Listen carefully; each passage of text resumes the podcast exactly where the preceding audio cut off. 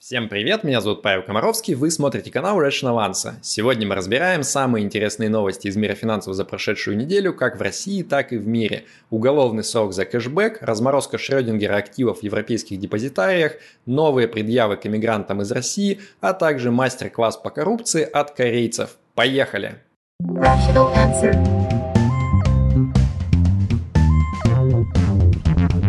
Rational Answer. Дорогие россияне, с Новым годом! Платите налоги с 1 января.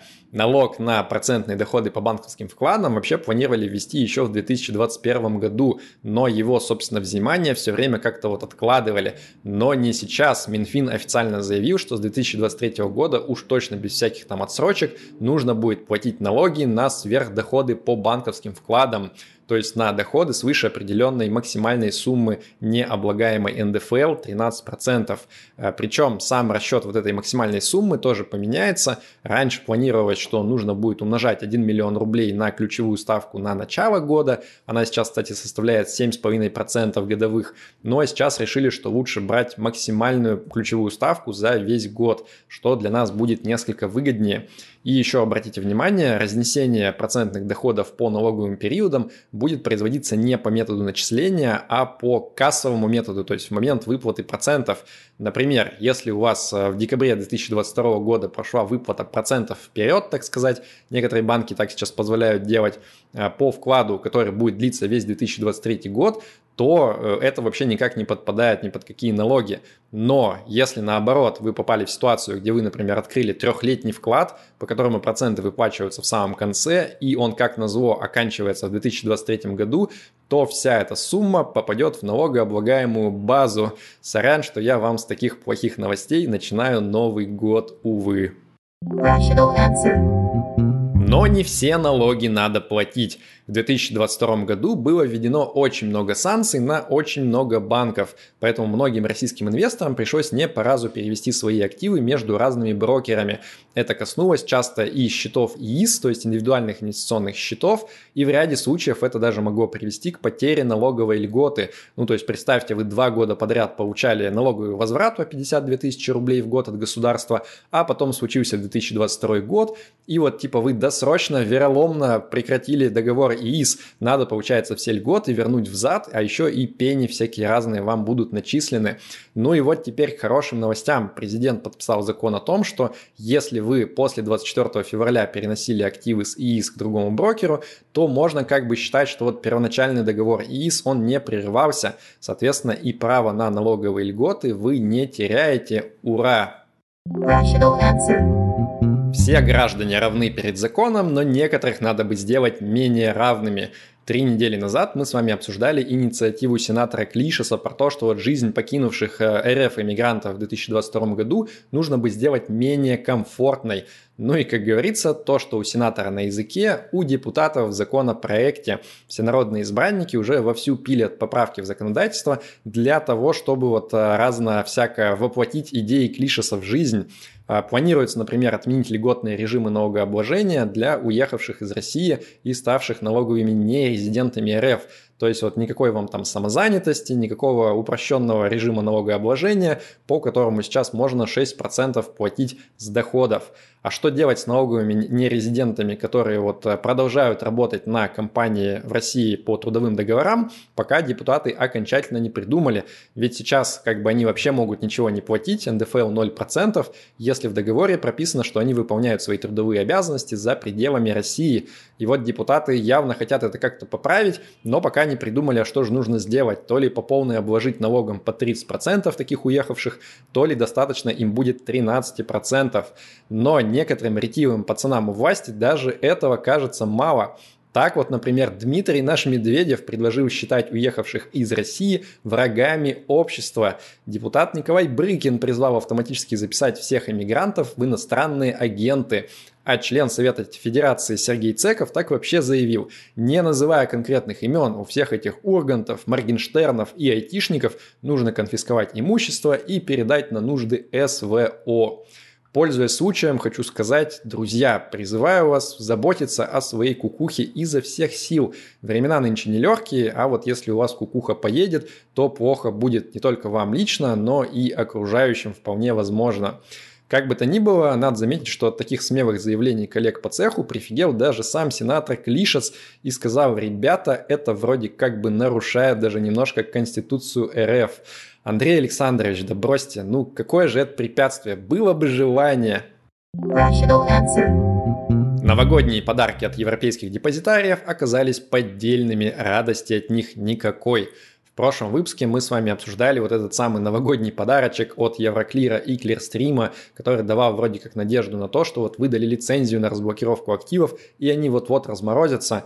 Ну и мой экспресс-анализ на тот момент, он как бы вот э, говорил только о паре вещей, что, во-первых, особо ничего не понятно, а во-вторых, то, что лицензии выдали всего до 7 января, как бы намекает на то, что э, шансы не так уж велики на то, что удастся успеть все это сделать. Ну и с тех пор Центробанк РФ провел серьезную работу и выкатил результаты своего профессионального анализа ситуации. Вывод краткий их такой. Ничего не понятно и, скорее всего, из-за сжатых сроков ничего не получится успеть разблокировать. Э, чуть позже НРД подтвердил, условия лицензии от люксембургского Clearstream сформулированы так, что их, по сути, невозможно выполнить, так что никакой разморозки там ждать не стоит. А министр финансов Силуанов высказал похожую мысль про бельгийский Евроклир, что вот типа это все выглядит так, как будто бы просто формально и издевательски дали лицензию на разморозку, но по факту никто даже и не ждет, что получится какие-то активы высвободить. Такие вот неприятные новости. Кэшбэк наносит ответный удар – до прошлой недели Роман, также известный как Штирлиц, также известный как админ телеграм-канала Digest, который посвящен выжиманию максимума из банковских продуктов, написал популярную статью на VC.ru. А, ну и вот, собственно, в статье описывается, как автор смог прям самый максимум выжать из банковских продуктов, конкретно из кэшбэка. На выходе у него получилось аж две статьи. Мошенничество, статья 159, и участие в преступном сообществе, статья 210. Дело в том, что вот если вы через банковскую карту что-то купите, а потом товар возвратите и деньги получите, например, наличкой, то можно одновременно и кэшбэк от банка получить, и деньги свои не потратить. В каком-то смысле получаются вот даже доход из воздуха. А, именно поэтому так называемые хэббисты, которые как раз таки любители банковской халявы профессиональные, они решили, что это звучит как план, и нужно поставить э, все дело на промышленный поток. Они нашли чувака своего из РЖД, который им позволял как раз вот в промышленных масштабах покупать железнодорожные билеты и возвращать, и прогнали через него таким образом примерно 70 тысяч билетов, а, заработав более 4,5 миллионов рублей. В настоящий момент по делу проходит 13 человек, э, как минимум несколько из них, включая автора статьи, находятся в СИЗО и пишут, что у них на руках обнаружили более тысячи банковских карт и примерно 670 сим-карт. В общем, ребята подошли к делу с душой явно. А, не берусь давать квалифицированную оценку этому делу, я все-таки не юрист, поэтому не знаю, есть ли там на самом деле уголовный состав преступления, но житейский вывод из всей этой истории напрашивается понятный. Может быть хобби, призванное максимум выкачивать из банков э, всяких их разных э, продуктов и кэшбэков, это не самая разумная трата вашего времени, ну потому что если вот банк очень много денег зарабатывает на кэшбэке, то это называется маркетинг, а если клиент зарабатывает очень много денег на кэшбэке, кэшбэке, то это может оказаться статья. На черных рынках личных данных зафиксирована дефляция.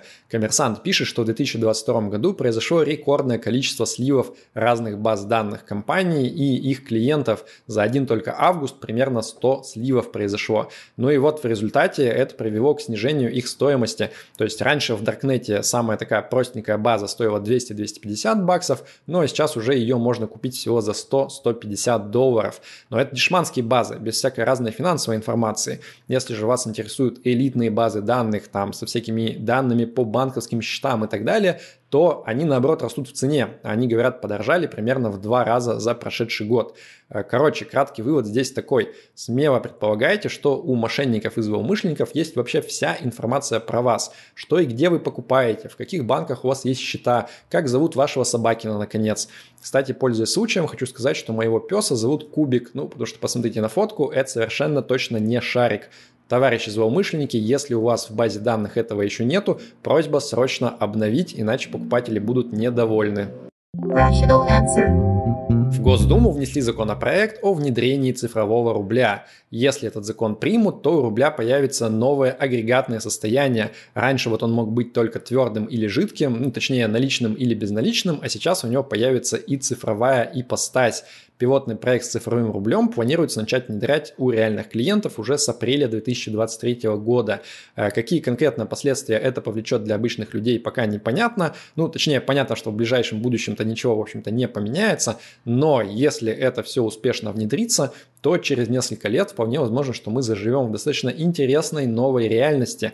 Ну вот представьте, что у государства появилась возможность отслеживать в режиме реального времени вообще любые транзакции с деньгами. Никаких там для этого банковских запросов делать не надо.